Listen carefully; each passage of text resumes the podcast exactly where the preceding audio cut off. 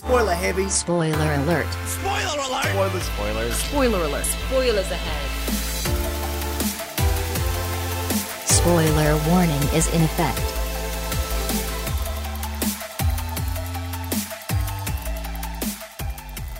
Willkommen zurück zu einer weiteren Folge Spoiler Alert. Folge Nummer 37 müsste es sein. 37 ist richtig, ja. Wir nähern uns doch langsam der großen 40. Für dich ist sowieso jede gerade Zahl irgendwie ein Jubiläum oder was durch So, wenn die 50 kommt, dann ne, bring ich ein Partyhütchen mit dir hin. Beenden wir die Sendung mit dem großen letzten Feier für 50. Ich würde dir sagen, was das ist, aber soweit plane ich unsere Sendungen leider noch nicht. Oh. Hoffentlich ist dann ein vernünftiger Kinostart und nicht nichts.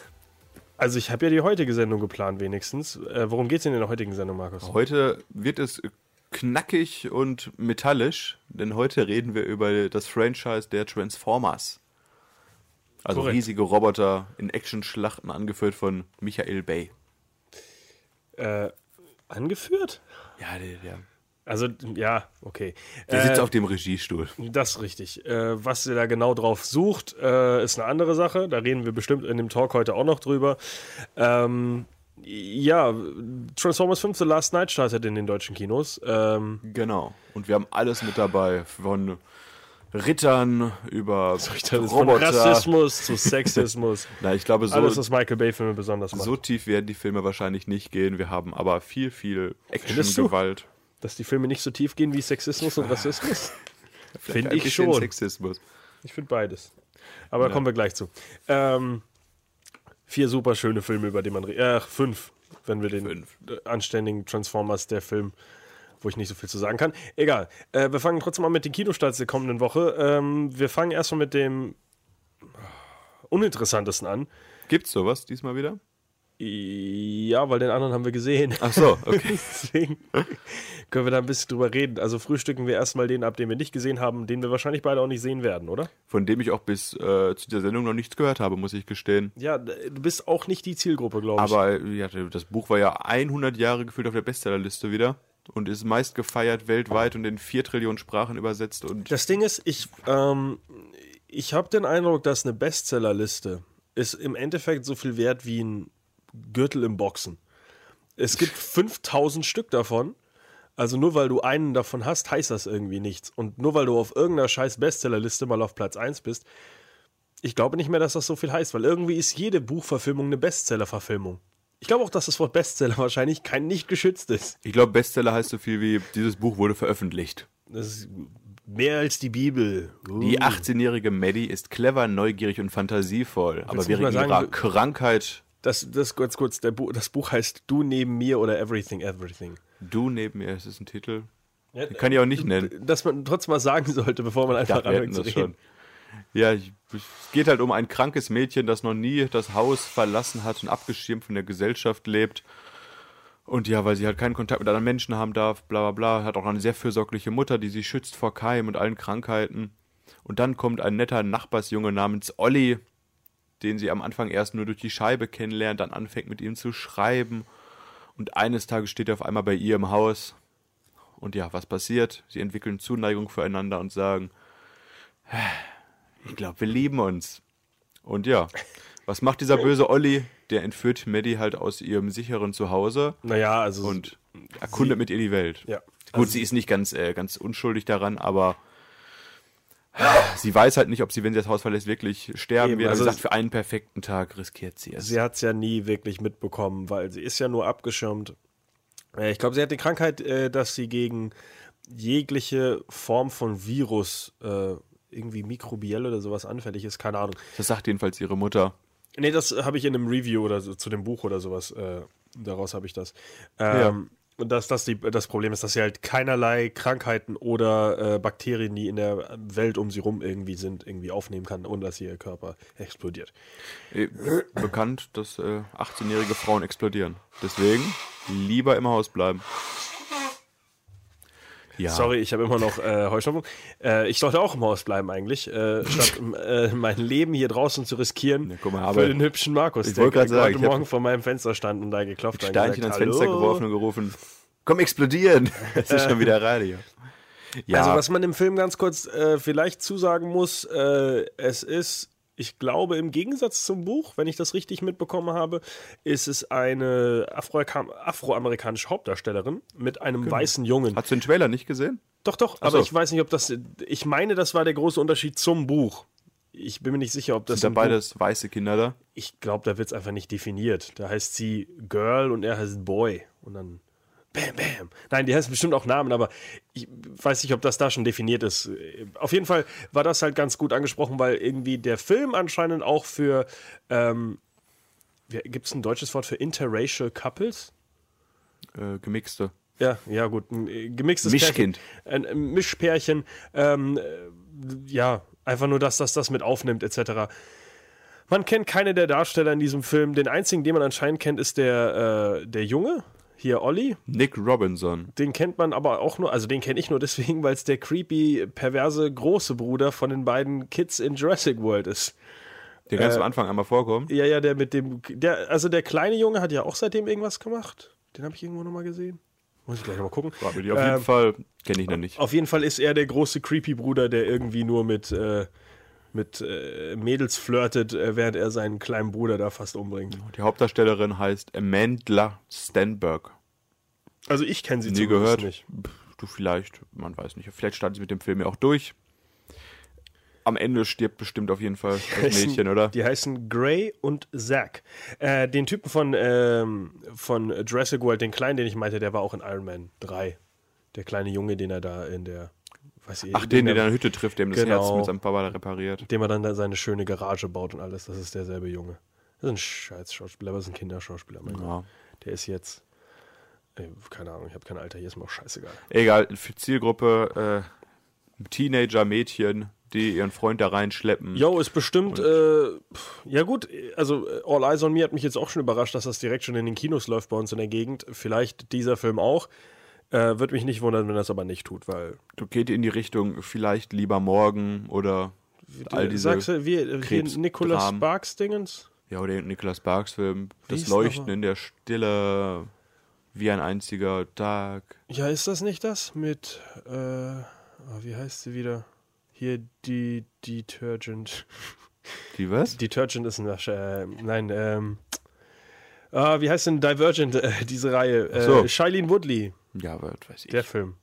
Wo sie, äh, hier, Dinge, Kannst du jede Nicolas Sparks Verfilmung nehmen, da geht es immer um irgendjemanden, der krank ist und ja, aber da treffen verliebt. sie doch, äh, hier den, den Goblin.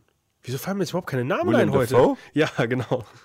heißt nicht der Goblin. aber er sieht so aus wie ein Goblin. Das Schlimme ist, ich wusste ja direkt, wer gemeint ist. Ja, also hat ja den Green Goblin gespielt.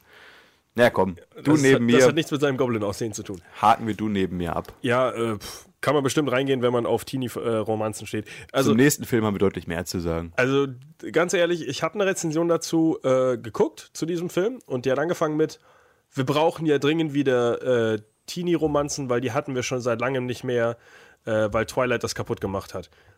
Aber ich weiß auch nicht mehr, was mehr in dieser Wir hatten Rezension gesagt wird. keine Teenie-Romanzen in letzter Zeit. Keine guten anscheinend. Ich weiß auch nicht, was eine gute Teenie-Romanze ist. Es ist nicht mein Genre. Also anscheinend Ähm, nicht Twilight, ne? Kommen wir mal zu unserem Genre, alte Männer im Internet. Ah.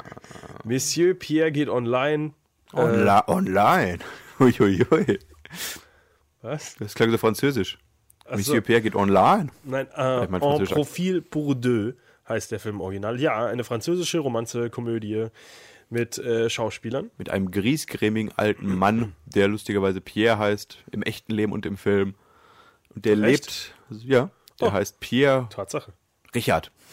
Der gute Franzose. Pierre Richard, meinst du bestimmt. Ein kleiner alter Griesgram, der am Tag seine zehn Flaschen Wein trinkt und einfach nichts mehr mit der Außenwelt zu tun haben Ich will. habe auch nicht richtig verstanden, was der die ganze Zeit trinkt. Trinkt der Weinbrand? Ich glaube, der trinkt Wein. Der Ohne ist Brand. braun. Ja, weil er er alter Mann ist. Der Wein ist auch alt. Keine Ahnung. Ich glaube, das glaube, ist das ist nicht relevant für den Film. Es sind einfach nur Franzosen. Und Doch, ich Franzosen glaub, haben anscheinend etwas mehr Wein zu Hause als wir. Und Franzosen haben anscheinend auch richtig Bock auf Sex, weil der alte Mann hat seit äh, zwei Jahren seine alte Frau verloren. Mit der er 50 Jahre glücklich verheiratet war, sagt er jedenfalls. Hat Wie dann alt aber ist er nochmal? 79? Ja, doch, gehört haut hin. Er ist ja 79 Jahre alt äh, und hängt halt nur noch zu Hause rum, wäscht sich kaum, äh, isst verschimmeltes Essen. trägt äh, jeden Tag denselben Pulli. In seinem Bulli, äh, richtig lustiger Typ. Und dann äh, kommt seine Tochter und macht ihm alles kaputt. Was? Macht sie? Ja, die bringt einfach den erfolglosen Schriftsteller Alex in sein Leben und sagt, guck mal hier, geh mal dieses Internet. Genau. Äh, ich- warum eigentlich nochmal? Weil Alex ist mit der Enkelin von dem Nein, alten ich, Mann ich, zusammen. äh, ich weiß, warum er da reinkommt. Ganz kurz, warum, warum muss er denn ins Internet, der alte Mann? Das habe ich ja gar nicht vergessen. Hat das einen Grund? damit er mal ein bisschen Ablenkung hat. Damit er hier skypen kann mit den Töchtern und der Enkelin. Ach, das war's, genau. Ja, Weil okay. der hat nämlich zu seiner Enkelin nicht den besten Kontakt. Genau, und damit sie eben ein bisschen, damit er ein bisschen mehr reden kann mit den Leuten, soll er Skype und sowas einrichten. Und da holt er eben diesen, holt sie eben diesen jungen Fuchs, der ihre kleine Tochter äh, äh, am Laufen hält. Ja. Äh, aber aber erfolglos ist als Drehbuchautor. Genau, der irgendwie nicht mal Drehbuchautor, darf ja bis jetzt nur Pitches schreiben und selbst die sind anscheinend alle scheiße. Ähm, ja, Äh, dann freunden die beiden sich an und äh, auf einmal Halbwegs. Ja, wie man es halt kann als alter Mann und äh, junger Erfolgloser Schriftsteller. Sexgott. Äh, also der Film fängt sehr komisch an auch mit Aber er wird besser. einer sehr random Szene, wo äh, der spätere Hauptdarsteller, der kleine, der, der Junge, die eine Frau kotzend vor einem Restaurant aufgabelt. Ja, und dann sind drei Monate vergangen, die sind glücklich zusammen. Gar keinen Ja, das- Sinn. Weiß nicht. Also, Sieht auch so billig aus, die erste Szene. Die Also ist der- körnig und dunkel und. ah. also der Anfang ist sehr komisch. Also das ist so ein. Auf jeden Fall zurück zur Story. Auf jeden. Fall, der Alex bringt ihm dieses Internet bei und der alte Mann sagt, "Ah, jetzt habe ich seit zwei Jahren nicht gepimpert. Ich lerne mal diese Frauen kennen. Aber Meinst du, die hatten noch so viel Sex? ich weiß es nicht. Auf jeden Fall ist der alte Mann ein sehr großer Lustmolch. Und dann gibt er bei seinem Alter aber einen kleinen Zahlendreher ein, weil er sich denkt, niemand mag alte Männer. Und weil er auch ein Bild Zahlendreher muss. erzählt, er zieht einfach mal 50 Jahre ab. Stimmt. Auf jeden Fall nutzt er dann das nicht sein eigenes Profilbild, sondern das von Alex, der deutlich jünger und ein bisschen attraktiver ist als er. Ein bisschen attraktiv. und fängt an, mit einer Frau aus Brüssel zu schreiben, auf alte erotische Weise. Und dann kommt aber der Clou, dann möchte er sich auch mit dieser Frau in Brüssel treffen. Ja, und weil er halt nicht so aussieht wie auf dem Profilbild, schnappt er sich Alex, gibt ihm ein bisschen Geld in der Hand und sagt, guck mal hier, mach mal ein schönes Date mit der. Was macht Alex, der in einer Beziehung ist? Er nagelt die Frau weg. Moment, Moment. Also, er sagt ja, geht mal auf ein Date, er setzt sich daneben, will das ein bisschen miterleben und vielleicht sich ja auch offenbaren und alles.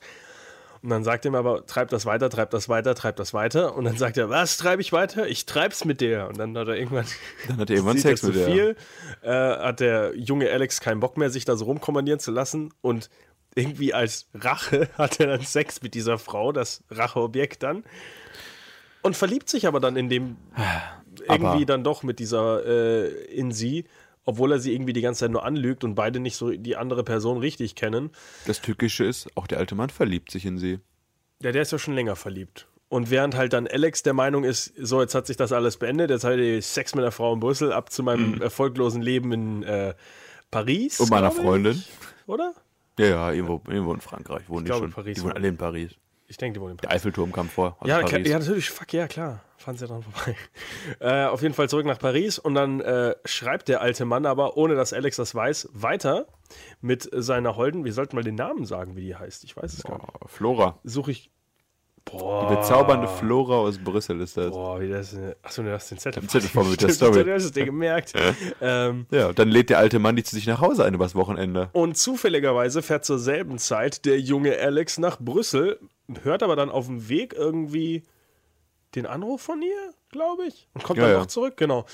Und dann. Also äh, ich glaube, die Tochter von dem alten Mann ruft an und sagt, was ist denn da los? Warum kommt denn deine Frau hin? Genau, genau.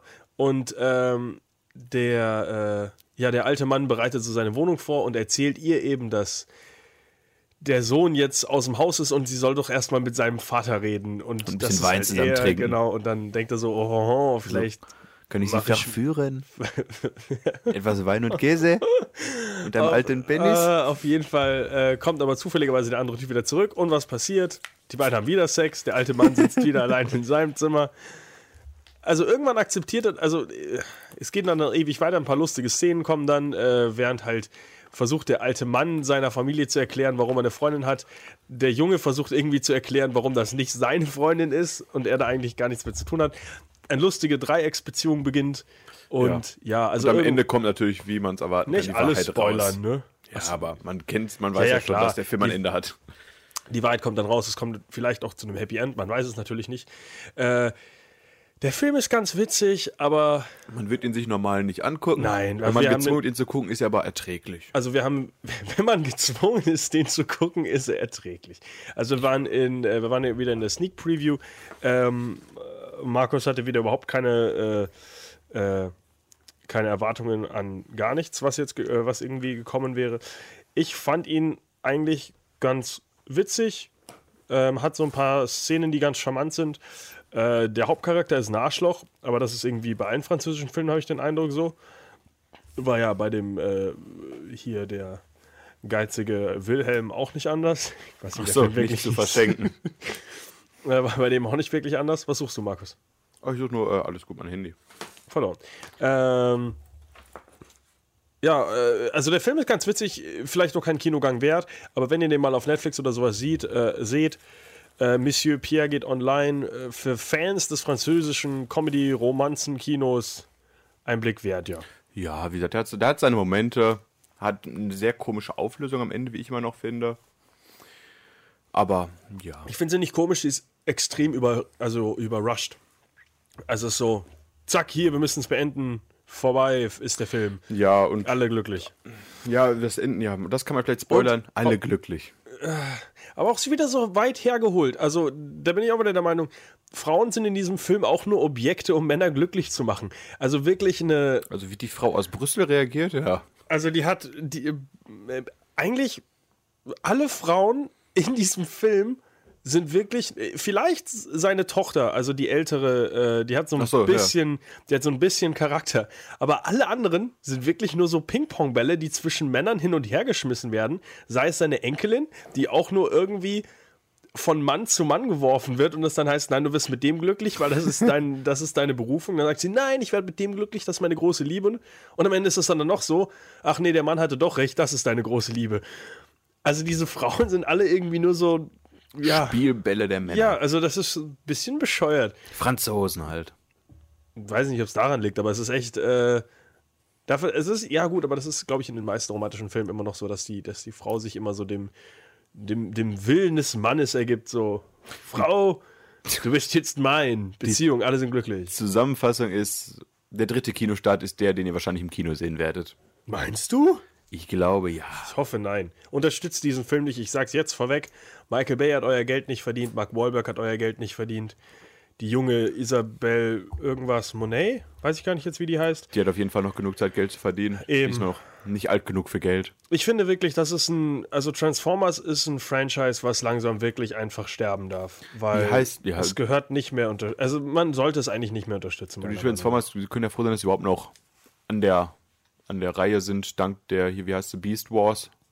Die Reihe, die das ganze Franchise überhaupt gerettet hat. Damals die Actionfiguren. Äh, wollen wir einfach direkt am Anfang anfangen oder wollen wir einmal über den Kinostart reden? Wir können auch direkt an den Anfang gehen. Du, ich kann die Story von dem aktuellen Film vorstellen und damit hätten wir alle fünf Filme abgehakt. Also fangen wir einfach am Anfang an. Okay, dann eine Reise zurück ins wunderschöne Jahr 2007. Ach so, ich dachte, wir gehen noch, äh, wo die Transformers ursprünglich herkommen. Ganz so, kurz. Äh, 80er Jahre meinst du? Genau, also die äh, Transformers sind ja so eine ganz komische Mischproduktion aus, äh, wie machen wir am schnellsten Geld und äh, was gibt's schon. Äh, und zwar ist es so eine, ich habe mir leider nicht aufgeschrieben, wie es hieß, und zwar war die Idee damals aus Robotern irgendwie Geld zu machen, die es schon gab. Und äh, dann hat aber Hasbro gesagt, okay, was mögen den Kinder noch? Autos.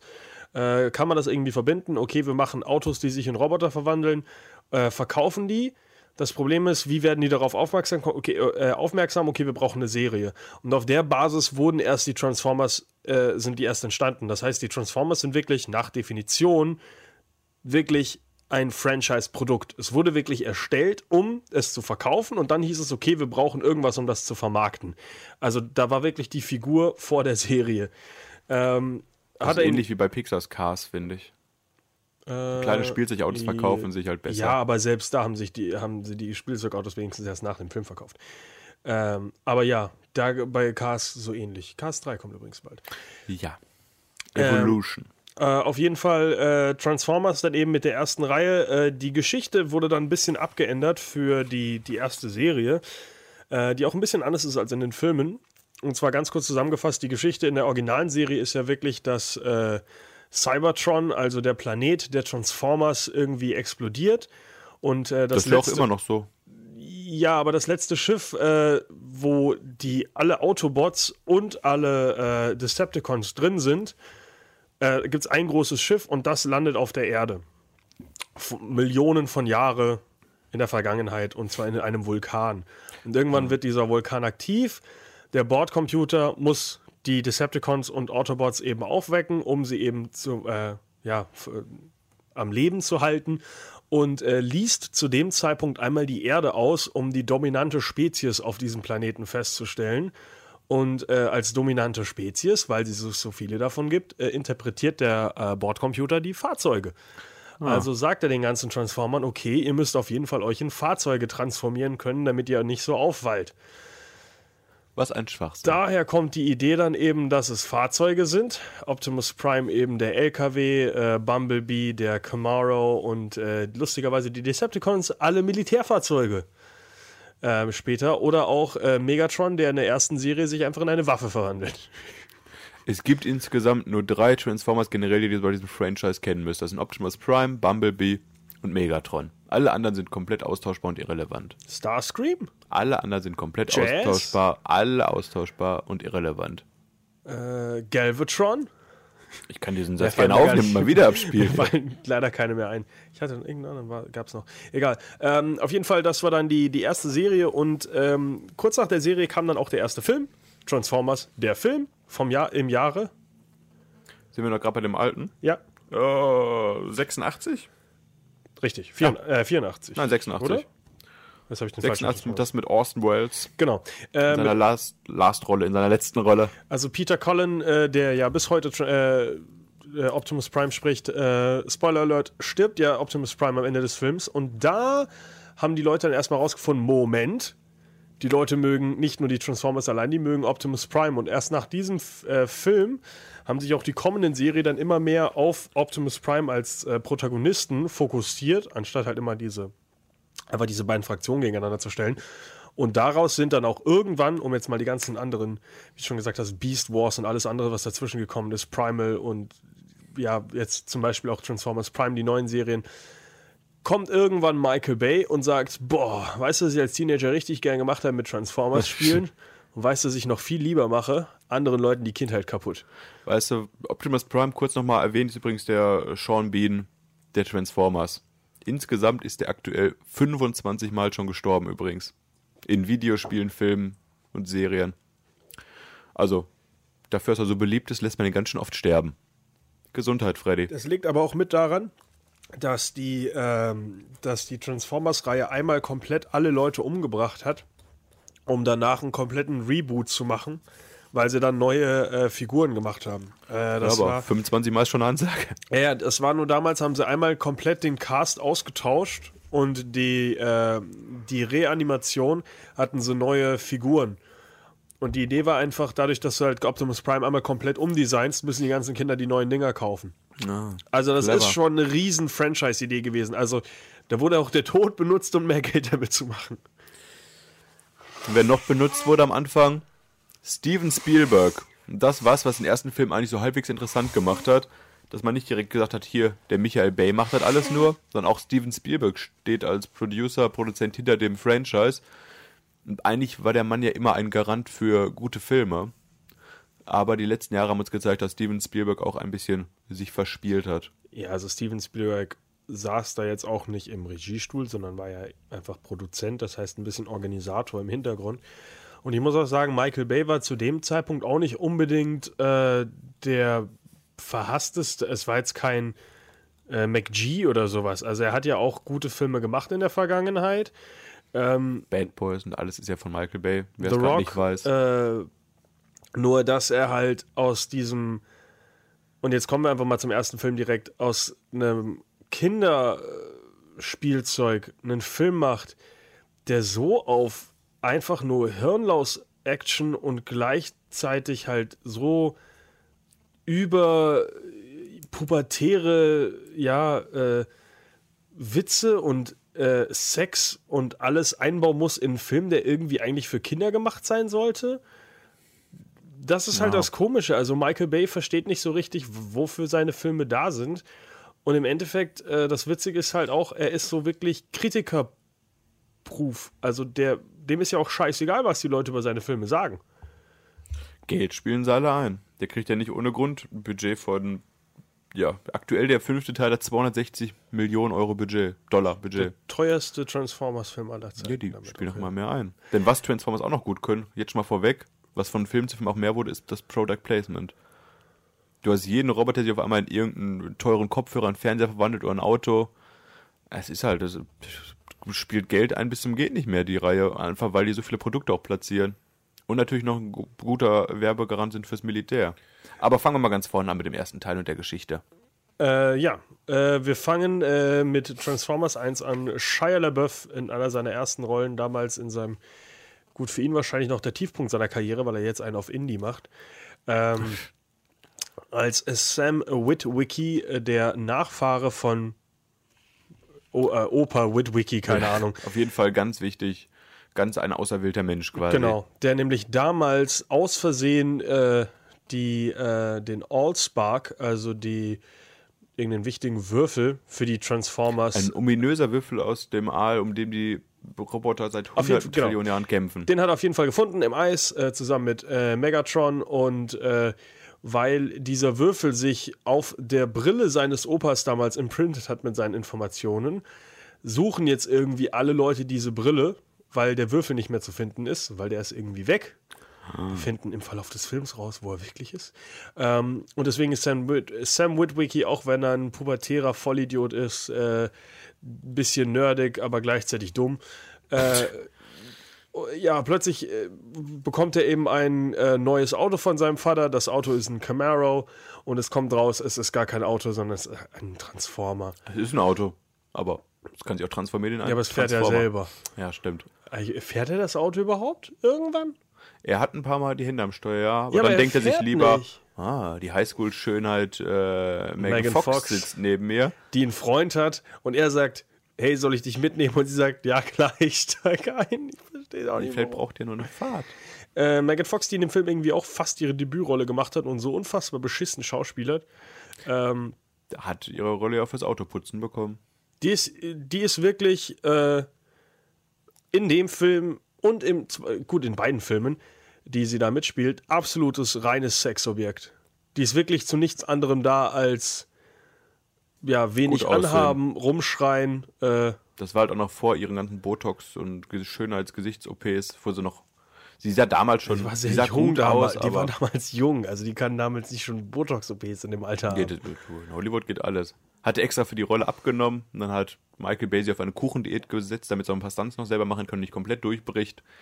Aber ja, viel mehr macht sie in diesem Film auch nicht und Auf jeden Fall ähm, suchen sie dann eben diesen Allspark äh, und finden dann auch äh, irgendwann Optimus Prime, äh, der natürlich auch ihm helfen will, diesen Allspark zu finden, damit eben die. Ich weiß gar nicht, wofür wollen die den eigentlich nutzen? Ich weiß nur, dass Megatron ihn nutzen will, weiß um. nicht, wollen die nicht den Planeten wieder aufbauen damit oder was weiß ich was. Ja, ich glaube, das ist richtig. Auf jeden Fall, äh, Optimus Prime gehört zu den sogenannten Autobots. Das sind die Guten in dem Film. Aber das Leben wäre zu leicht, wenn es nur die Guten geben würde. Es gibt auch die Decepticons. Das sind die ganz Bösen. Decepticons sind seit Jahren oder Jahrzehnten schon ohne Anführer, denn Megatron ist verschollen. Und im Verlauf des Films, als wir dann den Allspark irgendwann finden, den großen Würfel, finden wir raus, aha, die haben nicht nur den großen Würfel aus dem Eis geholt, sondern auch diesen großen bösen Roboter mit den roten Augen. Oh oh.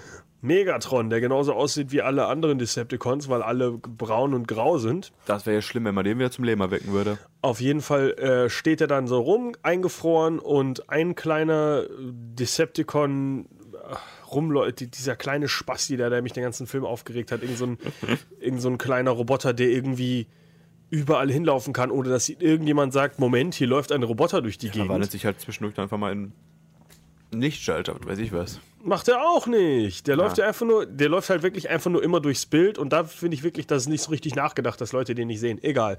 Auf jeden Fall schaltet der eben die, äh, die ganzen Maschinen um ihn herum aus und dann wird äh, Megatron eben blub, endlich aufgetaut, zum Leben erweckt und dann holt er erstmal seine ganzen Decepticon-Freunde zurück, um weiß ich nicht, die Welt zu zerstören. Die wollen immer nur zerstören.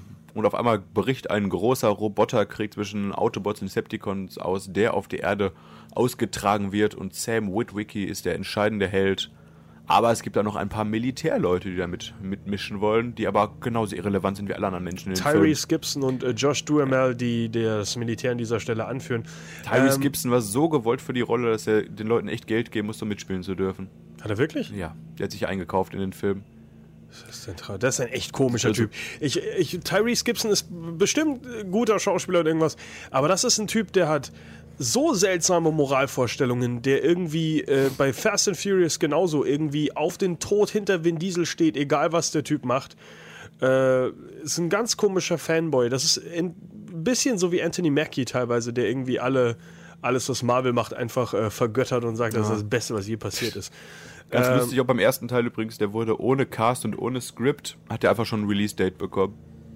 Geil. Da haben die nur gesagt, ja, wir machen Transformers. Scheiß drauf, wen wir kriegen, was wir kriegen, einfach einen Film machen. Das ist dieses Franchise nochmal schön zusammengefasst, dass sie einfach nur Geld machen wollten. Das Ganze endet auf jeden Fall in einer großen Schlacht, ich glaube in Chicago, äh, zwischen eben den Decepticons und äh, den äh, Autobots. Autobots. eben. Und am Ende wird äh, Megatron dann mit Hilfe des All-Sparks umgebracht durch Shia LaBeouf, der das Ding in seine Brust knallt. Und damit äh, explodiert der Böse. Alle anderen, unter anderem Starscream und so weiter, die anderen Decepticons, hauen schnell ab. Und äh, ja, Optimus Prime und Shia LaBeouf retten die Welt. Ja. Und weil Bumblebee ein kleiner Perverser ist, gibt es am Ende dann noch eine kleine Rummach-Szene zwischen. Die sind alle perverse. Ja, Hast du die Shia Szene LaBeouf noch mal und- geguckt?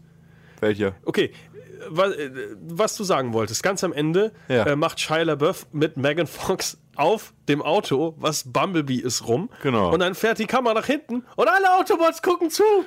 Die stehen ja alle wirklich mit den, also mit der Autofront in Richtung der anderen. Das heißt, die gucken auch noch alle dabei zu, während die Sex haben. und der Einzige, der daneben steht, ist Optimus Prime, der sagt, Ey, wenn das irgendjemand da draußen hört, Autobots, Ja, die kommt Erde ist auf die eure Erde. Zukunft. Und ich stelle mir vor, wie so ein Autobot dann auf ihn zufliegt und im Hintergrund siehst du einfach zwei Leute Sex haben.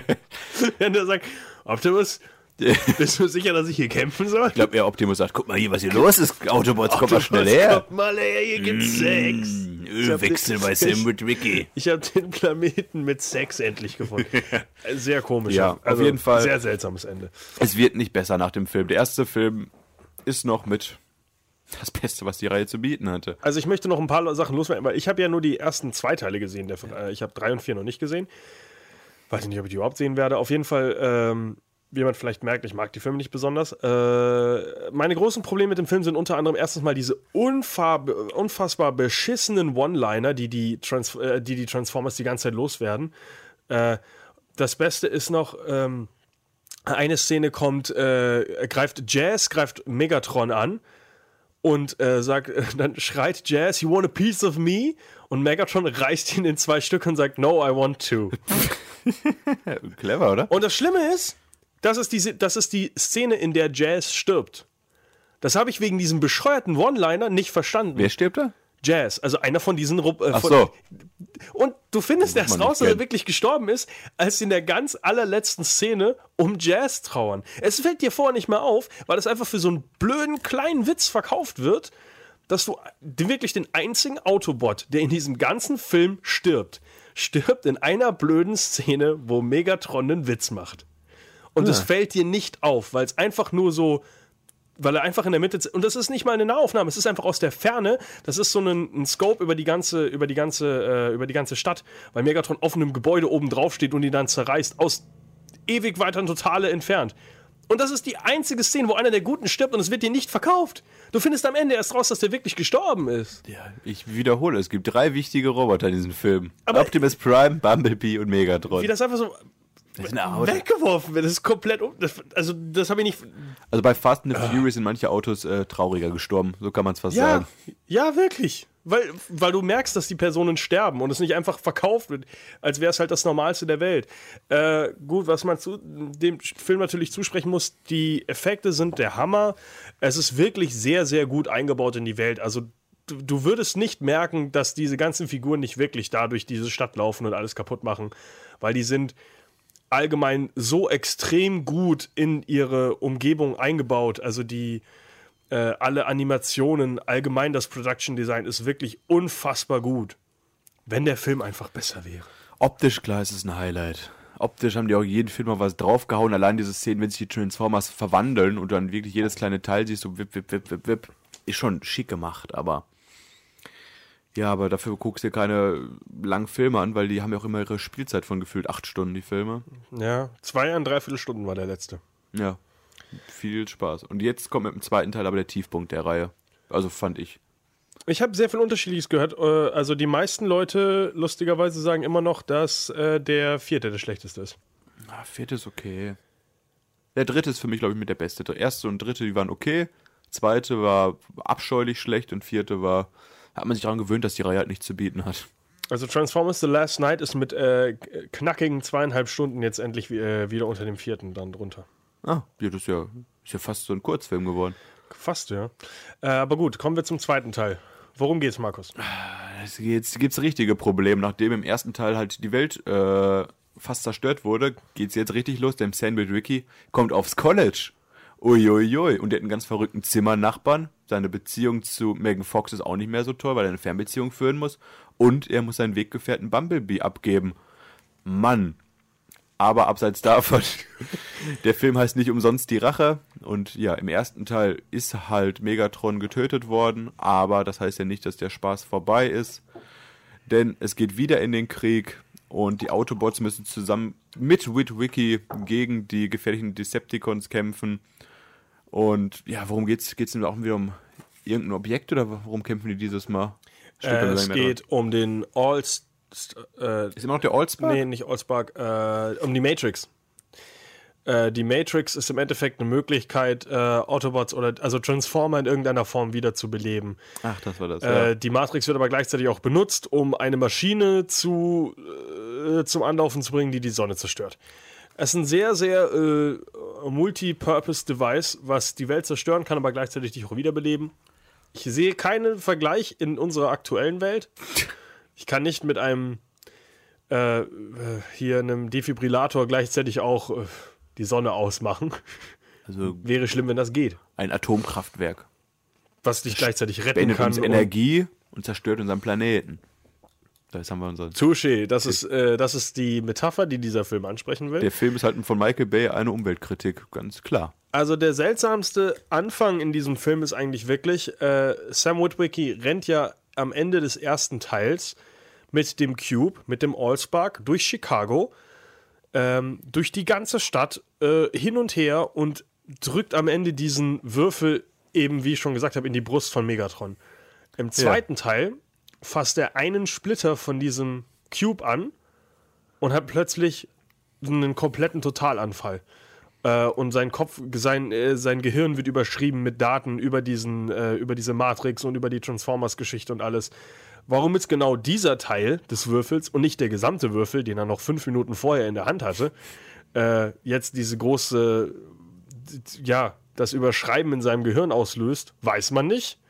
Muss man vielleicht auch nicht ganz verstehen. Es ist generell komisch, warum Sam Witwicky so wichtig ist für die Menschheit, weil er einfach nichts macht. Jeder Militärtyp ist besser Ja. ausgebildet und könnte die Welt schneller retten als der kleine Shia LaBeouf. ja, aber vielleicht hat er ein. Einen Moment, doch, er hat ein pures Herzen. Das werden wir am Ende des Films herausfinden. Weißt du das nicht mehr? Jeder andere Militärmensch könnte diesen Planeten besser und schneller retten als der Ohne kleine Sch- pures Herz.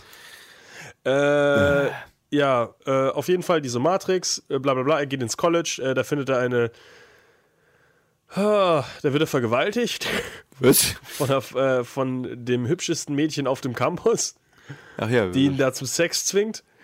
Äh, und er sich erst wehrt und dann einfach nicht mehr wehrt. ja, der hat ja auch die Welt gerettet, der hat immer, ne, kann sich nicht immer Genau wehren. in dem Moment, wo Megan Fox natürlich reinkommt. Oh oh. Äh, und nachdem sie dann sagt, weil dann sie sagt, ach, du musst doch seine Freundin sein. Nein, Ex-Freundin. und dann geht sie weg und dann kommt plötzlich, äh, warum auch immer, raus, dass das Mädchen eben auch ein Decepticon ist. Warum die Decepticons nicht im ersten oder im zweiten Teil irgendwann darauf zurückgreifen, dass sie sich in Menschen verwandeln können und dadurch vielleicht ein bisschen intelligenter und schneller an die Informationen kommen könnten, die sie eigentlich haben wollen. Nein, die einzige Version, in der sie sich in den Menschen verwandeln, nutzen sie, um Sex mit dem kleinen Jungen zu haben. Die Decepticons sind halt schon ganz schön versaute äh, Dinger, ne? Und in dieser Szene, das habe ich dir schon gesagt, was mich am meisten aufregt, ist, du siehst dieses, diese, was ist ich, 18, 19, 20-Jährige, wie dann langsam ein Roboterarm aus ihrem Röckchen kommt. Da war kein Roboterarm am Anfang. Michael Bay hat einfach nur gesagt, hey, film mal ihren Arsch. Und dann hat er gesagt, okay, davon brauchen wir 15 Takes. du, Michael Bay Und weiß, was die Leute sehen wollen. Diese Filme sind voll von solchen Szenen, wo du sagst, wer filmt sowas? Im zweiten Teil hast du zwei Hunde, die an mehreren unterschiedlichen Stellen Sex haben, wo im Hintergrund Sachen explodieren, was gefilmt wurde. Öfter bestimmt, über Ja. mehrere Takes. Warum denn? Weil die Leute Sex sehen wollen.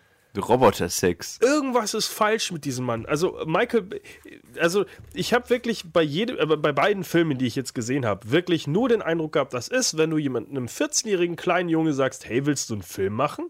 Klar mache ich das. Explodieren, alles muss explodieren. Und, und Brüste machen, ich mach mehr Busen. Auf dem Niveau sind diese Filme. Das ist so hirnlos Sinnentleerte besetzt. Es ist wirklich- Metallorgie ist das. Es ist unfassbar bescheuert. Du, ich, wenn du jetzt mal aufs, aufs niedrigste, äh, auf, nee, aufs höchste Level, sag ich jetzt mal sogar, nach oben gehst und sagst, die Kameraarbeit und alles, klar, er macht schöne Bilder und sowas. Aber, wenn es dir einmal aufgefallen ist, kannst du es nicht mehr vergessen. Jede verschissene Szene, äh, jedes verschissene Bild, was er macht, hatte drei Ebenen.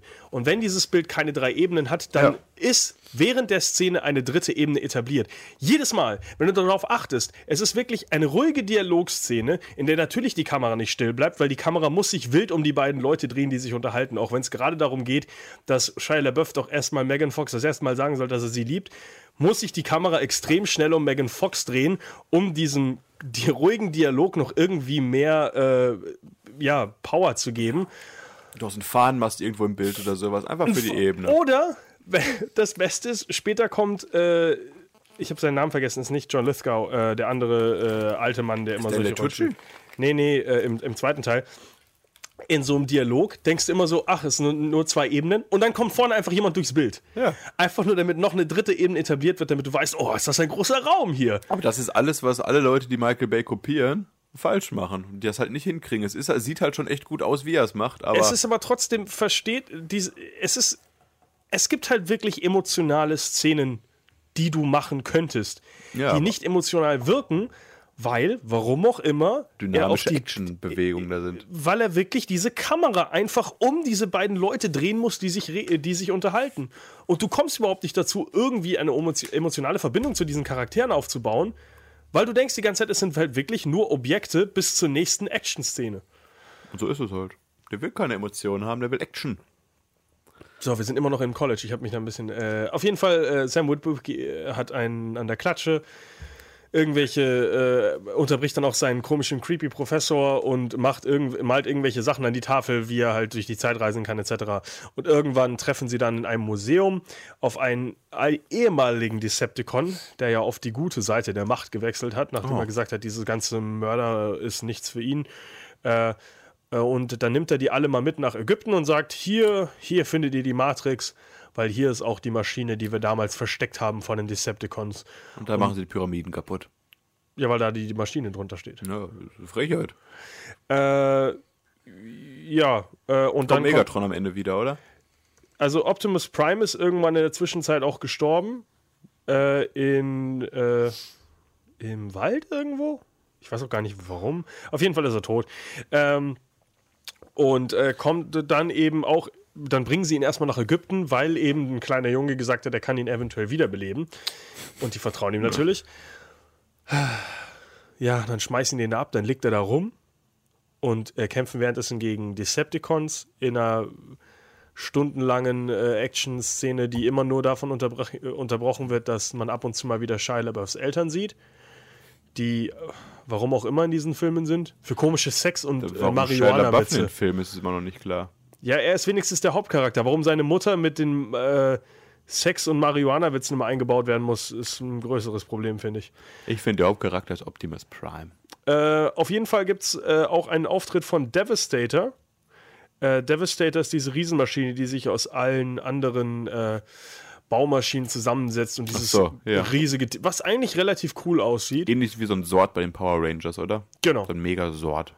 Äh, ja, ja, Megazord setzt sich aus mehreren. Ich, ich, boah, ich weiß gar nicht, setzt sich Devastator wirklich aus. Egal. Doch, ich glaube, Devastator setzt sich sogar wirklich aus einzelnen Transformers zusammen, nicht nur aus einzelnen Fahrzeugen. Egal, auf jeden Fall ist er größer und 5000 Mal größer als alle anderen. Trotzdem äh, wird er getötet von einer der kleinsten, äh, äh, einer der kleinsten Transformer, die es bei den Autobots gibt. Ja, Hier diese, dieses, diese Zwillinge, die auch so einen komischen rassistischen Akzent haben. Das ist der David-Goliath-Effekt hier. Ja, der explodiert in seinem Mund und dann irgendwie was. Nee, nee, was falls sich einer von den beiden ist. Ja, und explodiert. Es ist eine riesige Ah, Schlacht am Ende. Ahnung, es ist ja. eine große Schlacht am Ende. Und, Und am fertig. Ende rettet aber das Militär wieder die Welt. Die Autobots schaffen eigentlich überhaupt nichts. Ja, die Gibson. äh, gammeln da nur so ein bisschen rum und irgendwann stirbt auch Shia LaBeouf endlich äh, durch eine große Explosion. Aber großer Twist, Er kommt wieder. denn äh, wo landet er denn als äh, klassischer Mensch, Sam Witwicky? Wo würde man denn landen, wenn man stirbt? Alaska. Nein, im Roboterhimmel. Ach so. Äh, wie jeder Mensch, der äh, das Vertrauen der Autobots gewonnen hat, landet er am Roboterhimmel und die Roboter sagen ihm: Du, Sam Witwicky, hast es verstanden, denn die Matrix äh, gibt es nicht nur so, sondern die muss man sich verdienen mit Ein purem Herzen. Herzen. Äh, jetzt belebt Optimus Prime wieder. Äh, warum man das mit purem Herzen verdienen kann und gleichzeitig der böseste von allen Decepticons das gleiche Ding benutzt, um die Sonne auszuschalten, ohne dass es in seinen Händen kaputt geht, man weiß es nicht. Ist auch wahrscheinlich Diese nicht so wichtig. Roboterlogik ist halt nicht so wichtig. Auf jeden Fall, ja, wird Haben dann wir noch einen dritten Teil mit Shia LaBeouf. Optimus Prime wird wiederbelebt. Alle Äh, leben wieder. Happy End, glaube ich, am Ende. Äh, ach ja, genau. Und sie stehen episch äh, an, äh, am Ende eines äh, Flugzeugträgers, gucken in die Ferne. Und äh, der, äh, was sagt Optimus Prime am Ende, glaube ich, dass dieser Planet äh, ihnen gezeigt hat, dass die. Geschichte der Transformers und die der Menschen für ewig vereint sind. Die Filme enden immer damit, dass Optimus Däm, Prime däm. irgendwie alleine in der Wüste irgendwo sonst wo steht und einen lustigen Spruch gegen Himmel Nicht haut. alleine. Ja. Es steht immer Shia LaBeouf daneben und hat entweder Sex oder guckt mit ihm in die Ferne. Ich hoffe nicht, dass Shia LaBeouf mit Optimus Prime im aktuellen Film Sex haben wird. Ich hoffe. Aber kommen wir erstmal zum dritten Teil, der, wenn ich mich gerade nicht vertue, überhaupt keinen Titel mehr hat, oder? Wir haben Transformers, Transformers die Rache. Ja, Transformers 3 ist Dark of the Moon. Ach, genau, die dunkle Seite des Mondes. Ganz vergessen. Denn diesmal geht es nicht um die ah, Auslöschung der Sonne, sondern um die dunkle Seite des Mondes. Das Witzige ist, es heißt übrigens Englisch nicht Dark Side of the Moon, sondern nur Dark of the Moon. Weil Dark Side of the Moon ist ja das Pink Floyd-Album. Deswegen haben sie es extra nicht so genannt. Aber im Deutschen haben sie trotzdem gesagt, nein, dunkle Seite des Mondes, weil dunkle des Mondes macht keinen Sinn. Dunkler Mond. Ja. Wir wissen ja, was auf der dunklen Seite des Mondes ist. Da wohnen die Nazis von Iron Sky. Aber in Auch? diesem Film nicht. Und zwar. Vielleicht leben die da auch, aber da gibt es was Wichtigeres, was sie zuerst gefunden haben. Ja, gut. Da kommen wir erstmal zu, zu sprechen. Aber der Film fängt erstmal ganz, ganz, ganz vorher an. Und zwar kriegen wir endlich mal ein bisschen Hintergrundgeschichte, weil die hat uns ja bisher immer gefehlt, dass wir immer gesagt haben, Story brauchen wir hier. Und zwar sind wir auf dem Planeten Cybertron und merken, dass dort ein unerbitterlicher Krieg zwischen den Autobots und den Decepticons äh, herrscht. Das heißt, wir wissen jetzt also auch schon mal, was da los war. Und zwischen all diesen Autobots ist ein neues wichtiges Auto, was wenigstens für diesen Film etwas wichtig ist. Und zwar ist das Sentinel Prime. Ein etwas Gesprochen von Leonard Nimoy im Original. Ach, schön. Auf jeden Fall ein etwas alterer Autobot, dem man auch sein Alter ansieht, weil er einen lustigen Autobart hat. Aber das ist erstmal egal. Und der versucht mit einem Raumschiff halt von dem Planeten zu fliehen, weil er eine Technologie hat, mit der er den Ausgang, äh, Ausgang des Kampfes quasi entscheiden könnte. Wie es halt so ist, wenn man mit einem Raumschiff flieht von einem kämpfenden Planeten, wird man meistens abgeschossen. Und ja, wo könnte dieses Raumschiff ausschlagen? Auf der dunklen Seite des Mondes. Weil die Menschen jetzt nicht ganz dumm sind, kriegen die es immerhin mal mit. Und wir schreiben das Jahr 1961. Und alle, die dachten, wir wollten nur auf den Mond, weil da mal gucken wollten, was da los ist, falsch. Nein, Neil Armstrong und Buzz Aldrin haben die Mission gemacht, um zu gucken, was für Transformers da gelandet sind. John F. Kennedy hat gesagt, findet mal raus, was das da oben ist. Ja. Das ist doch bestimmt einer von diesen Transformers. Und 1969 kam es dann raus, wir sind nicht allein im Universum. Was macht die Regierung mit dieser Nachricht? 40 Jahre lang hält die Regierung die Entdeckung geheim Aber leider wusste nicht nur die US-amerikanische Regierung davon, sondern auch Megatron, ja, mal wieder hier im Film mit dabei, weiß von dem wertvollen Fund des Planeten. Und was macht er damit? Er möchte diese Technologie haben von Sentinel Prime, der sich aber den Autobots anschließt. Großer Twist am Ende. Er ist böse gewesen. Äh, wir haben auch ganz vergessen, am Anfang zu sagen, der Allspark äh, ist ja auch in der, also dieser große Würfel, ist ja auch in den Händen der Regierung und zwar versteckt unterm Hoover Dam, also Ah. dem großen Damm hier Staudamm. in Nevada. Ja. Äh, mit Megatron. Den haben sie auch nur gebaut, äh, um da einen Würfel zu verstecken übrigens. Ja, guck Genauso mal, wie die also die, Mond, die äh, Regierung ist bestens informiert über die Transformers. Ja, anscheinend aber auch schon äh, im fünften Teil sind es ja so also schon die Ritter gewesen. Ich frage mich noch, wie weit man zurückgehen Kommen wir kann. gleich dazu noch, warum das so ist. Ne? Aber ja, der dritte Teil war für mich besser als der zweite, wobei der zweite aber auch wirklich unter aller Sau war. Hier ist es ganz schön, dass man halt diesen neuen Roboter schön einführt, dann ein bisschen twistreiche Geschichte mit ihm erzählt, also mit Sentinel Prime. Am Ende wird natürlich wieder gut, wie alle Autos so reagieren. Dann- Also ich, ich habe den dritten Teil ja nicht gesehen. Deswegen kann ich es nicht wirklich sagen. Ich finde es nur lustiger. Also der zweite ist kacke. Ja, Ja. das ist richtig. Vielleicht wirkt der dritte deswegen auch einfach ein bisschen besser. Das Ding ist, wenn ich jetzt nur von außen drauf gucke, äh, Transformers 3, äh, Megan Fox ist nicht mehr da, also ersetzen wir sie mit Rosie Huntington. Äh, ein Model, die genauso wenig, Schau die weniger schauspielern kann als Megan Fox, deutlich weniger, wirklich nur dafür da ist, um gut auszusehen, noch weniger Klamotten anhat als Megan Fox in den ersten beiden Teilen, Ja. in der Sexszene direkt vorgestellt wird. Und Was dann, willst du mehr von einem Film, ne? und dann werden nur noch, ja, bekannte Schauspieler um einen rumgeworfen mit äh, John Malkovich und äh, Patrick Dempsey. Äh, wie heißt der andere nochmal? Der, der asiatische Comedian. Äh, fällt mir jetzt auch nicht Jackie Chan. ein. Nein. Äh, der auch aus den äh, hier Hangover-Filmen ganz, ganz bekannt ist. Ken Jeong. Ah, okay. Äh, also plötzlich, auch Buzz Aldrin ist übrigens äh, wirklich auch noch in dem Film. Ja, Wie gesagt, wenn du noch weiter gucken willst, guck dir den noch gerne an. Teil 4 ja ist gibt's dann momentan nicht. Ich will kein Ach so. Geld für die Transformers-Reihe ausgeben. Ich Amazon nur hat die, glaube ich, alle. Nee, nur eins und zwei. Oh, Da habe ich ja die ersten beiden ach geguckt. so. Ja, Netflix übrigens auch. jetzt am Freitag läuft er, glaube ich, im Kino. Äh, im Kino, wie heißt Im das? Kino. In diesem Fernsehen. Transformers 3. Würde ich sogar eher gucken. Nee, würde ich den fünften sogar eher noch gucken. Ähm, ja, äh, was ich, ich habe den Film nicht gesehen, ich kann nur drüber sagen, was ich drüber gelesen habe, äh, dass sehr gute Schauspieler natürlich einfach nur wieder verwurstet werden dafür, dass sie da sind. Ähm, John Turturro übrigens in den ersten beiden Teilen äh, zeigt äh, äh, auch ein Schauspieler, der eigentlich sehr viele gute Filme davor gemacht hat, wird im ersten Film angepinkelt von äh, Bumblebee. zu einer Witzfigur. Im zweiten Teil zeigt er seinen Arsch. Ist als Regierungsagent mit an Bord, ne? So eigentlich ein Ja. seriöser Typ, aber ja, äh, Hat voll einen an der Waffe. muss sich halt. ausziehen und kommt ohne Hose, läuft da lustig durchs Bild und es passt halt zur Reihe, ne? Ach so, ein kleiner Roboter äh, rammelt auch Megan Foxes Bein im zweiten Teil, Ach ja, stimmt. nachdem er rausfindet, dass er auch auf der guten Seite sein kann und dann beschließt, seine Interpretation auf die gute Seite zu kommen ist, irgendein Bein rammeln und hoffen, hey, ich bin jetzt auf eurer Seite. Ja, wenn Das er sagt er wirklich genau so. Ich schwanger ist. weiß ja, nicht, Drehbuchautor sein. Ganz lustiger Fakt noch beim ersten Teil, apropos Drehbuch, hat man ja den Fans wenigstens ein bisschen Freiheit gegeben und hat gesagt, hier, wir brauchen coole Lines für Optimus Prime, reicht uns mal Sachen ein. Vielleicht oh, hätte man gewonnen das, hat. Warte, nee, das, ich glaube, es hat fast gewonnen. Einmal Transformium. Nein, was? Da das Transformium kommt im vierten Teil Nee, nee, vor, nee, oder? ähm. äh, Nee, genau. Es, äh, ich glaube, es war eine der, eine der Dinger, die, glaube ich, nicht gewonnen hat am Ende. Guess I'm gonna turn into a truck now. Weil man das Internet abstimmen hat lassen. Das ist genauso wie das eine Boot, was ja nach Internet eigentlich Boaty McBoatface so, eigentlich ja. heißen sollte. Ähm, ich meine, ich, ich, es wäre entweder Guess I'm going to transform into a truck now oder irgend sowas auf dem Niveau, was am Ende Gott sei Dank anscheinend nicht gewonnen hat, weil es sonst alle in den Film hätten. Am Ende wurde irgendein epischer Satz genommen, der aber von irgendeiner 80er Jahre Rückseite von einer Actionfigur stammt. Also so kreativ waren die Leute dann auch nicht selber. Ja, mein Gott, typische One-Liner halt.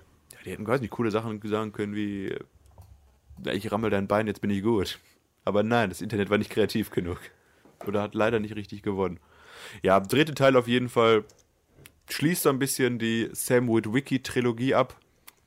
Denn das war auch das Ende von Shia LaBeouf. ohne Megan Fox hat sowieso keinen Spaß mehr gemacht. Ja, es endet halt wie immer auch in einer riesigen äh, Schlacht. Und an diese Schlacht setzt auch der vierte Teil quasi dann direkt an, den du, glaube ich, auch nicht gesehen hast. Dann, Ich ne? habe nur die ersten beiden immer noch gesehen. Gut, vierter Teil. Dritte Teil hat mich überzeugt im Kino, habe ich gedacht, im vierten Teil gucke ich mir auch nochmal im Kino an. War ein kleiner Griff ins Klo. Ich versuche mal kurz die Geschichte hier zusammenzufassen wieder. Und zwar sind fünf Jahre seit der verheerenden Schlacht von Chicago vergangen, sprich seit dem letzten Teil. Und weil halt so einiges da schiefgegangen ist, haben die Menschen ihr Vertrauen in die Autobots äh, verloren. Ähnlich wie bei den Avengers vielleicht. Oder bei Batman wie Superman. Auf jeden Fall gibt es jetzt eine Spezialeinheit, Cemetery Wind, unter der Leitung von Agent Ettinger. Und der trainiert seine Leute darauf, quasi die verbleibenden Decepticons zu jagen und auszulöschen. Das ist ihm aber nicht genug. Er sagt, wenn ich jetzt schon Autos töte, dann mache ich es wenigstens komplett und nimmt auch die Autobots ins Visier. Soweit schön und gut. Sam Witwicky ist nicht mehr da, um die Autobot-Freunde zu retten. Aber es gibt ein neues Gesicht, einen kleinen Favorite von Freddy an der, am Schauspielhimmel. Mark Wahlberg ist das neue Franchise-Gesicht und der spielt den texanischen Hobbyerfinder Kate Jaeger. Kate Jäger. Sorry, ich habe gerade die Liste gefunden, was alles vorgeschlagen wurde. Für, kommen wir gleich drauf. Also, auf jeden Fall, äh, ja, der alte Texaner, wie es halt so ist, hat eine Hütte allein am Feld. Doch nicht ganz alleine. Seine 17-jährige Tochter Tessa wohnt noch bei ihm, die auch mit einem sehr, sehr dezenten Shot von hinten vorgestellt wird, sodass man den halben Film erstmal nur ihren Hintern in Erinnerung hat. Äh, dargestellt wird die übrigens von Nicola Pelz, Darstellerin aus dem bekannten Flop Die Legende von Ahn. Aber ja, ja, auf jeden Fall. die neue hübsche Blondine. Im Film. Genau, die, ja, wie gesagt, 17-jährige die Leute werden immer jünger, da kommen wir auch mal drauf zu sprechen. Und dieser kleine Hobbyerfinder Mark Wahlberg hat halt irgendwann mal so ein altes Auto geholt, zusammen mit seinem Kumpel Lukas, dargestellt von TJ Miller, dem kleinen Comedian, hat der halt so ein altes Auto. Und was ist dieses alte Auto? Ja, Optimus Prime mal wieder, der wieder Er sagt, zum Moment, Leben ich erweckt glaube, wird. das ist kein Truck. Ich glaube, wir haben einen Transformer gefunden. Aber weil das noch nicht genug Freunde wären, gibt es auch noch äh, den Freund von seiner Tochter Tessa, dargestellt von Jack Rayner. Und die versuchen halt ihren neuen Freund Optimus Prime zu retten, der schnell ins Visier von der Killertruppe der CIA gerät. Und ja, während alle da toll rumherum kämpfen und Optimus Prime versuchen zu retten, kommt noch eine größere Gefahr, die die Menschheit bedroht. Und am Ende endet alles in einer riesigen Schlacht. Überraschenderweise. Das Neue an dieser Schlacht ist aber, dass man abseits des Geschehens mal kurz einen kleinen Ausflug macht zu einer, ja, ähnlich wie Iron Sky 2 sind wir jetzt übrigens. Äh, man findet eine versteckte Höhle und was lebt dort? Die alten Roboter Dinosaurier. Äh, Dinobots. Dinobots, genau. Man, die wurden im Trailer richtig groß angeteasert, haben im Film am Ende, glaube ich, 5 Minuten, 10 Minuten Screentime. Man sieht halt, wie Optimus Prime auf seinem verkackten T-Rex da die Stadt entlang reitet und alles rasiert. Ja. Der Film ist knapp über dem zweiten Teil vielleicht anzusiedeln vom Niveau. Äh, mit Stanley Tucci hat man wieder einen sehr guten Darsteller, der auch komplett zur Lachfigur eigentlich verkommt. Der das Transformium mitentwickelt, das heißt Transformium wirklich, oder? Transformium wird übrigens gewonnen aus den äh, toten alten Transformern, die sie umgebracht haben. Ja, das, äh, das Schönste ist, wenn dieses Transformium vorgestellt wird. Hast du dieses Transformium, was sich in jedes aktuelle Produkt, was irgendwie Geld für diesen Film Jo, bezahlen wollte, vor, jo, äh, das entwickeln ist- kann? das ist das Heftigste. Traurigste, was ich je gesehen habe eigentlich, weil du hast so diese Beats-Kopfhörer und all sowas und jeder, der irgendwie nochmal eine Million in den Topf schmeißen wollte, durfte dann anscheinend sich da anzeigen lassen. Die haben wirklich einfach nur gesagt, hey, guck mal, was dieses Transformium alles kann. Das können wir verkaufen, das können wir verkaufen, das können wir verkaufen. Das verwandelt Nichts sich wirklich anderes ist es. nur in Product Placement. Das ist einfach nur in your face. Das ist Das, ja, das ist wirklich Krank. Aber weil der Film auch in 3D war, wirklich in your face, Product Placement von wegen, guck dir hier mal eine zweieinhalbstündige Werbesendung an. Am Ende kriegst du dafür wenigstens ein Dino gezeigt. Äh, was kann man noch zu dem Film sagen? Also ich habe den Film natürlich auch nicht gesehen. Was ich nur dazu sagen kann, ich weiß, dass eine der wichtigsten Szenen in dem Film ist, dass äh, der Freund von äh, der Tochter von Mark Wahlberg Tessas Freund, ja. äh, erklärt, äh, warum er Sex mit ihr haben darf äh, und hat anscheinend eine Karte, dass er Sex mit einer 17-Jährigen haben darf. Es wird äh, offiziell legalisiert, äh, warum es okay ist, dass man so. dieser Minderjährigen hinterher lüstet. Ja, so eine Karte hat wahrscheinlich auch Michael Bay zu Hause liegen. Mehrere davon, glaube ich auch. ich glaube, der hat auch die, selbst da schon die Zahlen drauf Ich glaube, die hat auch, wollte ich gerade sagen, Michael Bay genau gesagt, 17? Äh, 15 St- Sieben. Oh, oi, oi, oi. Ja, es ist, es ist erschreckend, dass diese weiblichen Sexspielzeuge der Immer Filme jünger immer werden. nur jünger werden. Und Es ist, es ist nicht, es ist wirklich krank eigentlich. ja, du, wie gesagt, Teil 5 spitzt es jetzt ja nochmal richtig zu. Auch das Schlimme, was ich sagen muss, äh, Teil 5, Transformers 5, The Last Night, hat im Deutschen, was hat er für einen Titel bekommen? Tag der Entscheidung oder sowas? Heißt der nicht einfach Last Night? Nee, nee, der hat echt noch einen deutschen Titel Oh, bekommen. und da das muss ist ich nachgucken. Also Tag der ist Entscheidung ist es nicht. so ein unglaublich irrelevanter Titel, den du auch bei Teil 6, 7, 8, 9 benutzen könntest. Der heißt, ah, was war das denn nochmal? So ein richtiges Klischee. Also Ära des Untergangs ist ja schon äh, ja, aber die sind ja einfach so ein übersetzt. Meisterwerk gewesen, ja, aber Transformers El Ultimo Caballero. Sie, Sie, Freddy, Sie. Äh, also hier steht bei mir wirklich einfach nur The Last Night. Dann ich Also recherchiere auch mal kurz, Deutsch. guck du mal kurz bitte nach. Äh, erzähl du mal kurz die Geschichte des Films vielleicht.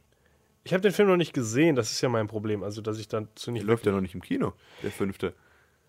Ach so, jetzt zum fünften. Ja, sicher. Ach, wir haben, sind direkt schon so gesprungen. Äh, haben wir gar Es lohnt sich nicht viel, das sind alles Metallschlachten am Ende, ne? Ja, okay. Ja, gut, dann kommen wir zum, zum äh, finalen Film endlich, äh, Transformers 5 The Last Night, ähm, der jetzt in, in der kommenden Woche in den Kinos startet. Und zwar wird, äh, ist Optimus Prime tot. Ich glaube, alle anderen auch. Weiß ich nicht. Vielleicht lebt Mega, äh, nee, Bumblebee wahrscheinlich lebt noch. Äh, und es geht im Endeffekt darum, dass jetzt eben Kate, Kate Jäger heißt er, ja, äh, immer noch versucht, irgendwie die Welt zu retten oder irgendwie am Leben zu halten. Und äh, andere Leute, die noch leben, sind äh, Josh Duhamel, der zum Franchise zurückgekehrt ist. Und äh, Stanley Tucci ist anscheinend auch noch drin als Merlin. Was? Hab ich gerade jetzt gelesen. Oh nein! Hieß der Merlin? Das wusste ich gar nicht mehr. Ich glaube ziemlich sicher, er spielt jetzt einen neuen und das ist Merlin. Ich Egal. weiß gar nicht mehr. Könnte sein, dass er im vierten Teil auch schon so hieß, ne? Aber ist mir ich will gar nicht länger drüber nachdenken. Auf jeden Fall äh, finden halt, äh, findet man mal wieder raus, dass die Transformers nicht nur bis zurück in, äh, zur Mondlandung gehen, nicht nur bis zurück zu irgendeiner Eisexpedition gehen, sondern nein, sie gehen sogar bis zurück zum Zweiten Weltkrieg und davor auch noch wir hatten schon Dinobots, deswegen ist das überhaupt nicht so besonders. ja, aber dazwischen, dass man, dass diese Transformers immer wieder kurz rausgekommen sind und dann wieder, okay, wir fallen wieder ins Eis. Macht alles nachträglich halt überhaupt keinen Sinn. Also die Dinobots haben in einer Höhle gelebt und wie man weiß, können Dinobots halt nicht so eine Höhle durchbrechen. Egal, auf jeden Fall ähm, hatten die Transformers schon mit den Menschen Kontakt zu Zeiten des Mittelalters, äh, König Arthur etc. Äh, und irgendwie kommt es jetzt dazu, dass die einzige Möglichkeit, ähm, Cybertron wiederzubeleben, ist die Erde zu zerstören, zumindest sagt das der Trailer. Ich weiß nicht, ob es Unicron ist. Ich hoffe, dass es Unicron ist, also äh, Planetenzerstörer, dass die äh, Welt einfach. Ich, ich habe mich auch wenig darüber informiert, weil vielleicht werde ich den Film ja doch mal Wenn nicht irgendwann gucken gespoilert werden willst, ne? ähm, ob Unicron halt wirklich jetzt in diesem Film eingebaut wird, einfach um die Welt zu zerstören und dadurch Cybertron aufzubauen. Äh, Unicron zur Erklärung auch der äh, Böse im ersten Transformers, der Film von 1986, gesprochen eben von Orson Welles, wie vorher gesagt, ist einfach ein riesiger Planet, Transformer, der eben andere Planeten zerstören muss, um Energie zu gewinnen ich kann mir sehr gut vorstellen, dass das irgendwie so diese, die, diese Plotline in diesem Film ist.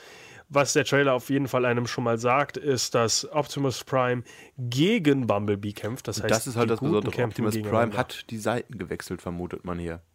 Oder äh, er, sagt, er, er sagt ja, damit meine Welt leben kann, muss deine Welt sterben. Two worlds collide. Und äh, John Cullen spricht übrigens immer noch Optimus Prime. Also ist der Einzige, der nicht abspringt. Aber wie wir vorher schon gesagt haben, äh, Michael Bay hat natürlich gesagt, okay, 17 Jahre, was ist denn weniger als 17 Jahre? Vier. Ja, auf jeden Fall Es kommen noch ein paar Fortsetzungen. Eine neue kleine Hauptdarstellerin, Isabella Monet, Klein ist leider hier das richtige Wort. die ist 16. Sie wird dieses Jahr aber noch 17, oder? Ja, aber der Film ist schon abgedreht. Die war 16, als der Film gedreht wurde. Wahrscheinlich 15 sogar, keine Ahnung. Ähm, ja, sie ist jetzt, ich hoffe es einfach mal, kein Sex Sexobjekt in diesem Film. Sie wird aber dafür, dass sie ein Kinderdarsteller ist, schon sehr, sehr Michael Bay-mäßig in Szene gesetzt. Ähm, Okay, The Last Night heißt doch Last Ich- Night. Ich hatte mich vertan. Eben, das ist, hätte mich jetzt auch gewundert. Äh, ich hoffe wirklich, dass, dass er hier jetzt seine Grenze sieht und da nicht irgendwie noch weiter in irgendwelche komischen Richtungen. Also, wenn das, wenn, also wirklich mit einer 16-Jährigen muss es eigentlich aufhören. Also alles Das andere. ist ja schon, wie gesagt, eigentlich schon äh, sehr tief angesetzt, zu tief, muss man sagen. es ist zu tief angesetzt, ja. ja, und so wird auch wahrscheinlich die Kamera angesetzt haben bei den Aufnahmen. Man wird mir nicht wenn die dieser Kinderarsch ist ja noch weiter unten. Oh Mann, ich, wir haben nicht mal über den, über den, den Shot bei was 2 äh, geredet, wo Megan Fox einfach auf diesem Motorrad liegt und es ist überhaupt nicht oft, also es ist wirklich nicht ersichtlich, was sie da macht. Die liegt einfach drauf und präsentiert halt ihren Hintern. Ja, was soll Megan Fox sonst machen? Weiß ich nicht, handlungsspezifische Sachen. Kochen. Oh. Das ist Michael Bays Welt. Ja. Frauen sind sexy und Hunde sind süß. Das ist mir auch gar nicht so aufgefallen, das ist mir in einem Review wieder aufgefallen, wie viel einfach gut aussehende Frauen einfach in irgendwelchen Explosionen eingebaut werden, die von diesen Flammen weglaufen, was auch normal einfach Wo sagen, irgendwelche schöne Menschen sein könnten. Aber wo halt immer wieder sagt, wir brauchen mehr Models, wir brauchen mehr Models. Sieht euch aus, das ist alles verbrannt. es gibt immerhin keine, keine Nacktheit in Michael Bay-Filmen, in dem Sinne. Äh, Da bleibt es schön beim PG-12. Ach so, äh, da habe ich noch ein paar Fragen. Äh, äh, was ich nicht ganz verstanden habe, und zwar, ähm, warum die Transformers in sich immer noch so eine komische Flüssigkeit haben, weil in Transformers 2 zerreißt Bumblebee einen und reißt ihm so das Rückgrat raus Ja. und dann kommt da irgendein Schleim mit raus. Also jetzt im fünften Teil siehst du es ja auch, bei der Eben. Szene, wo Bumblebee dieses grüne, grüne Blut hat. Das genau, und hier... Äh, sehr, sehr gammelige Opt- äh, Öl, Motorflüssigkeit. Optimus Prime spuckt ja auch immer wieder in diesen Kämpfen, als würde er so, als würde er so Blut aus seinem Mund spucken. Also, ich glaube einfach, um das äh, PG zu halten, ist es einfach grün, oder? Das Blut? Ja, aber äh, die sollten ja auch kein Blut in sich haben. Es sind ja Roboter. Ja, aber es sind Lebewesen trotzdem, ja. Es sind Die ja lebende Roboter. Ist das schön, Definition also ein für. Lebewesen, das so ein Spuck? Irgendwie muss ja sehen, du musst ja sehen, dass sie sich verstanden. verletzen. Ja, also, also das hat mich auch an einigen Stellen verwirrt. Warum? Also ich garantiere, Äh, ob wenn du zu Hause eine Transformers Actionfigur durchbrichst, wird die nicht grün bluten. Ich hoffe nicht. Macht Äh, das bitte nicht zu Hause nach, wenn ihr eure wertvollen Sammlerstücke gerade zerstört. Ich will, doch, macht mal und schickt mir ein Bild. Ich will wissen, ob da grünes Blut drin ist. Äh, auf jeden Fall hat man jetzt auch Anthony Hopkins äh, in die Reihe mit einbezogen. Und ich hoffe einfach, dass nicht irgendein Transformers am Ende auf äh, Anthony Hopkins pinkelt oder man ihm die Hose auszieht. Also oder ein wunderschönes Poster zu Anthony Hopkins übrigens erschienen. So relativ schwarz-weiß-mäßig, ein bisschen Farben, wo er diesen Stab hat und den relativ nah an seinen äh, Mund hält. Und es sieht echt aus wie Transformers 5, das Anthony Hopkins Musical. Da gibt es sehr schöne, sehr schöne Photoshop-Poster. Also es ist echt manchmal aktuell erschreckend, was für Firmen Poster-Design für Blockbuster. ich hoffe wirklich, dass Sir Anthony Hopkins einer, wird wirklich Roboter. einer der Personen ist, die einfach nicht zu einer absoluten Witzfigur gemacht werden. Es wäre schön, wenn das so ist. Du. Ich würde meine Hand ins Feuer legen, er wird nicht angepinkelt, aber ich weiß nicht, was sonst Ich mit ihm würde meine passiert. Hand für gar nichts ins Feuer legen. Ich kann mir genauso vorstellen, dass sie sie. Weiß Dass ich, er einen Transformer anpinkelt. ja. Oder Sir dass er mit der Hopkins, 15-Jährigen hier sagt, hier, "Na, sind, hier sind 15. Ach, genau. Oh, du hübsches Mädchen. das kommt am Ende raus. Äh, Der Opa hat ein paar Bonbons hier für dich. Zeitgereist. Ich bin eigentlich dein Freund. Ich bin eigentlich ein Roboter auch. Oh Gott. Ich bin Sentinel Prime. Was ich ganz vergessen habe, mein äh, Lieblingsschauspieler übrigens in allen fünf Teilen bis jetzt von den zwei Filmen, die ich gesehen habe, war, äh, wie hieß er nochmal? Jetzt habe ich seinen Namen Shia vergessen. LaBeouf. Ähm, oh, ich habe seinen Namen vergessen. Nein! Ich hätte das vorher recherchieren sollen. Ähm, Wen spielt der denn? Oder was spielt der? äh, sage ich, habe ich dir gestern noch gesagt. Der Hund. Achso, Bone Crusher. Ja, genau, Bone Crusher the, the Mastiff. Äh, der Hund von Michael Bay, der im zweiten Teil, äh, ja, Megan Foxes Hund spielt. Der wirklich cool ist, äh, weil es einfach nur ein riesengroßer Hund ist. Und der eigentlich echt ein schöner Hund auch ist, der aber leider mittlerweile schon gestorben ist. Also was man über Michael Bay sagen 2016 kann, er mag Hunde. Das ist das Einzige, was ich wirklich, was ich jemals irgendwo gelesen habe, was ich positiv an Michael Bay finde, dass er sich äh, wirklich um ähm, Tierheime auch wirklich kümmert, dass er jetzt zum Beispiel für den neuen Teil ja so einen epileptischen Hund auch adoptiert hat, der eigentlich eingeschläfert werden sollte. Also er hat wohl diese tierliebende Seite, aber dafür auch sein rassistisches, sexistisches, schwarzes Herz. Also wenn er zwischen Hund und Frau entscheiden müsste, würde ich sagen, ist Michael Bay ein Hundemensch. Ja, er hätte, er hätte mit dem einen Sex und das andere würde er respektieren. Äh, hoffen wir, dass es so rum ist. Ohne diese Frage zu beantworten. Was erwartet uns nächste Woche. Freddy?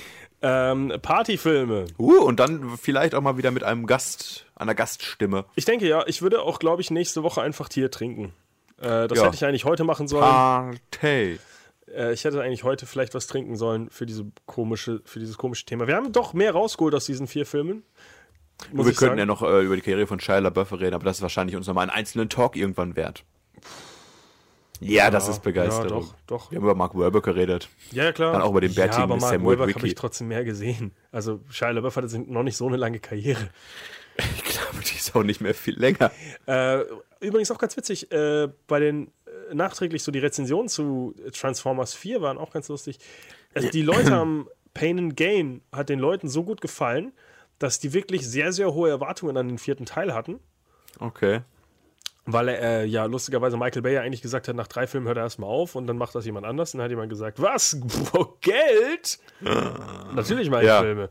Ähm, Er hat auch jetzt schon wieder gesagt, er möchte keinen weitermachen, Ja. aber er hält sich alles für die Zukunft offen, weil wenn eine gute Story kommt, ist er dabei. Dann würde ich sagen, macht er nie wieder ein, aber hm, gucken wir mal. wir können jetzt an dieser Stelle Wetten abschließen. Welche historischen Punkte kann man denn noch einbauen, die, äh, die Ach, übrigens noch hier, äh, King Arthur kommt ja jetzt im vierten Teil recht angeschnitten vor. 2004 bei dem Film war Michael Bay ja wirklich wie fünf Stimmt, Jahre ja, ja. involviert an dem Film. Und deswegen glaube ich, hat er einfach gesagt, jetzt mache ich hier mal eine Rittergeschichte. Weißt du, warum er damals abgesprungen ist? Äh, Differenzen habe ich gelesen. Ja, aber die Differenzen waren Zahlen. Er wollte noch mehr Geld. Ah, ja. Also es ist jetzt nicht so, dass sie sagen, tut mir leid, äh, deine Artistic Vision ist einfach nicht das, was wir hier brauchen. Also was ich äh, garantiert erwarte, sind äh, Nazi-Transformers noch im Zweiten Weltkrieg. Äh, Dann noch- Anton Fuqua war das genau. Dann noch die Bestien, Beast, äh, Beast Transformers, die so groß waren. Äh, die warte auf mal, jeden warte Fall- Mal. Zweite Weltkrieg ist anscheinend im fünften Teil ein bisschen drin. Ich weiß noch nicht inwieweit. Mehr. So ein ganzer die, Film über Nazis mit Transformers wäre eigentlich ganz cool. die Beast-Reihe, denke ich, kommt wird noch irgendwann angeschnitten mit den Tieren. Oh, ich glaube, das kannst du nicht wirklich gut umsetzen. Spin-off. Ein Transformer, der sich in Affen verwandelt. Das sieht schon. Gorilla. Ja, ja, ist ein Affe. Ja, aber ich wollte nur sagen, dass er cool aussieht. Ein ist Jaguar ein, und kein sowas. Schimpanse.